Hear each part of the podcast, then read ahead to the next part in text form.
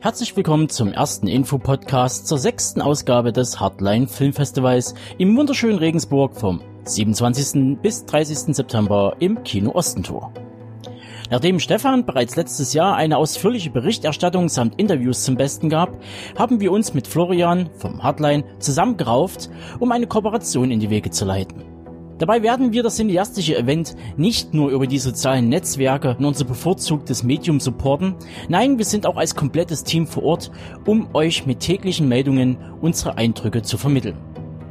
Natürlich werden wir auch reichlich Interviews und die eine oder andere Filmbesprechung mit nach Hause bringen und im Zuge einer Festivalnachlese kredenzen. So viel zu unserem Part. Doch was bietet das diesjährige Hardline? Selbstredend Filme. Und vier an der Anzahl können wir euch exklusiv heute, wenige Tage vor dem Beginn des Dauerkartenverkaufs, verraten. Den Start macht der südafrikanische postapokalyptisch wirkende Township Neo-Western Five Fingers for Marseille. Dabei handelt es sich um das Langfilmdebüt von Regisseur Michael Matthews, das bereits auf dem letzten Toronto International Film Festival von sich begeistert reden machte.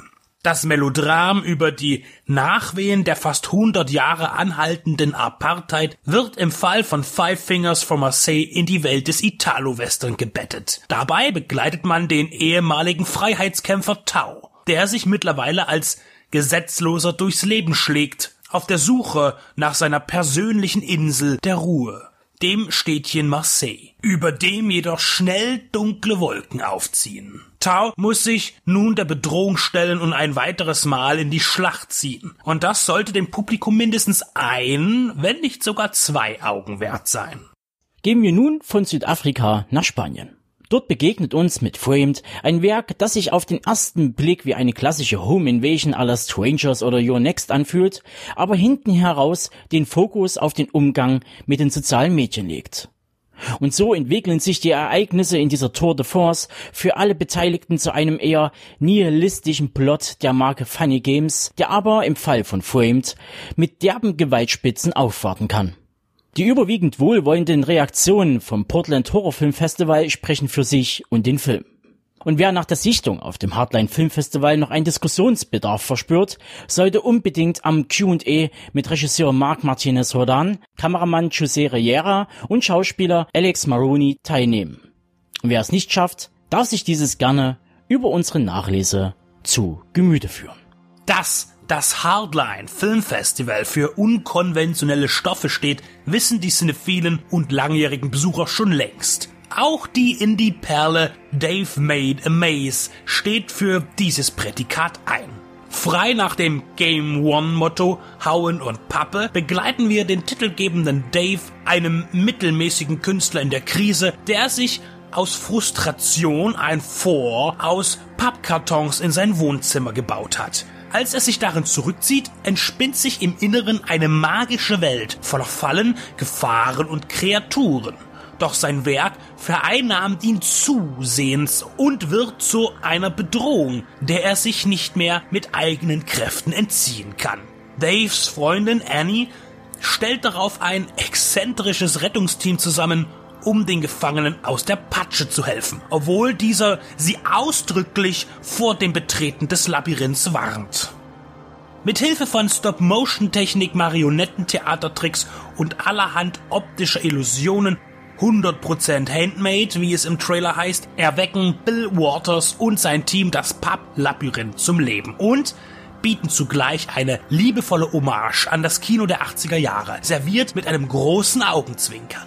Und an alle da draußen, die etwas mit den experimentellen Musikvideos der Formation OK Go oder beispielsweise dem Film Swiss Army Man anzufangen wissen, sollten sich am Festival Sonntag im Ostentor einfinden.